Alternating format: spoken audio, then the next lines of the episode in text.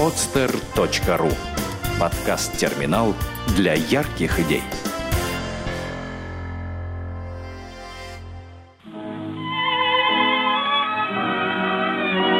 Дети войны.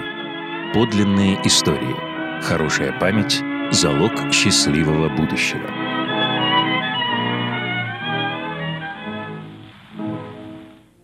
Слепкова Нелли Валентиновна, геофизик. Когда началась война, мне было 11 лет. В нашей семье сразу начались перемены. Отчим Александр Иванович ушел на фронт. Маму послали рыть окопы, а оставшуюся без ухода бабушку, которая уже 6 лет лежала разбитая параличом, отправили в больницу, где она почти сразу умерла. Мы жили в большой коммунальной квартире на улице Восстания, в доме номер 43. Соседей было 32 человека. Сколько умерло и погибло на фронте, я уже не помню. Среди них были и четыре уже взрослых человека. В революцию они были беспризорниками. Мой дед привел их в нашу семью. Они выросли, учились. Один был очень талантливый, красивый цыган, актер. С сентября начались занятия в школе. Школа располагалась на улице Чайковского у Таврического сада. Ходить до нее было довольно далеко. Не помню, сколько времени мы учились. Потом начались сильные обстрелы, бомбежки, и занятия в школе прекратились. Блокада началась 8 сентября. Уехать из города мы не успели. Голод в первые месяцы еще не был мучительным. Сохранились какие-то запасы. Потом я ходила к маме в госпиталь через всю улицу Восстания и Невский проспект до Казанского собора. За ним располагался мамин госпиталь. Она выносила мне в котелке какой-то еды. Я ела и снова шла домой через весь Невский. Хотя со мной в одной квартире жили соседи, но в своей комнате я была совершенно одна. Соседи начали умирать. Я была свидетелем, когда кого-нибудь выносили из квартиры. Не помню, чтобы я ходила за водой на Неву. Как был устроен мой быт? Мылась ли я? Начались настоящие холода, и у меня иссякли силы для каждодневного путешествия к маме. В какой-то из дней меня пожалели и оставили в госпитале. Я жила затворницей в коморке, где ночевали сестры. Детям нельзя было находиться в госпитале, и я целыми днями сидела за шкафом, чтобы меня не обнаружило начальство. При ночных проверках мама прятала меня под одеялом. Так самую страшную блокадную зиму я провела рядом с мамой, и все-таки в сносных условиях. Нам с мамой удалось выжить. Из самых сильных, оставшихся в памяти впечатлений, была увиденная мною на углу улицы Некрасова и Литейного громадная грузовая машина с небрежно наваленной грудой мертвых тел, прикрытых брезентом, который оказался мал, чтобы скрыть этот ужас.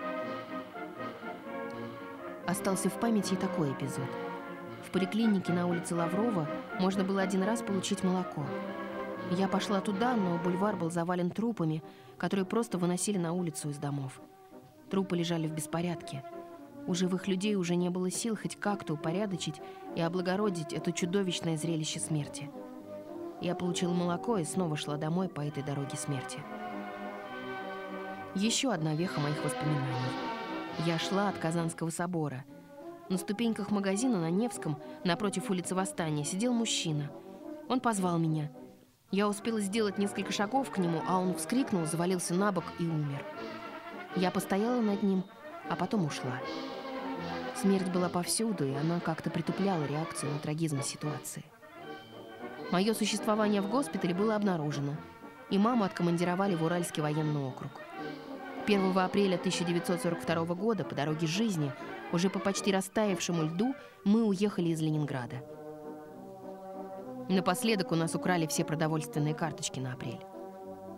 Теплушка, на которую нас перегрузили, была загружена народом до невозможного предела. В ней произошло событие, о котором я тоже забыть не могу. С нами ехала женщина, при ней было двое маленьких детей. В тесноте и антисанитарии она скончалась – на ближайшей остановке среди поля ее вынесли и положили на землю. Поезд тронулся, а ее малыши, навсегда оставшиеся одни, продолжали вместе с нами ехать дальше, вглубь страны. На первом вокзале, кажется, это был Череповец, дали первую еду. У нас с мамой был чайник, в него налили супу. Не помню, успели ли мы хоть что-нибудь съесть, чайник у нас украли. Я плакала и, уткнувшись в материнские колени, заснула. А когда проснулась и подняла голову, мама не узнала мое опухшее замученное лицо. Победу я встречала в Ставрополе, куда нас с мамой забросила судьба. Мне уже было почти 15 лет, и я до сих пор помню восторг и радость этого дня. В ночной рубашке и накинутом поверх пальто я выбежала на улицу. Стучали в ставни. Победа. Сделано на podster.ru Скачать другие выпуски подкаста вы можете на podster.ru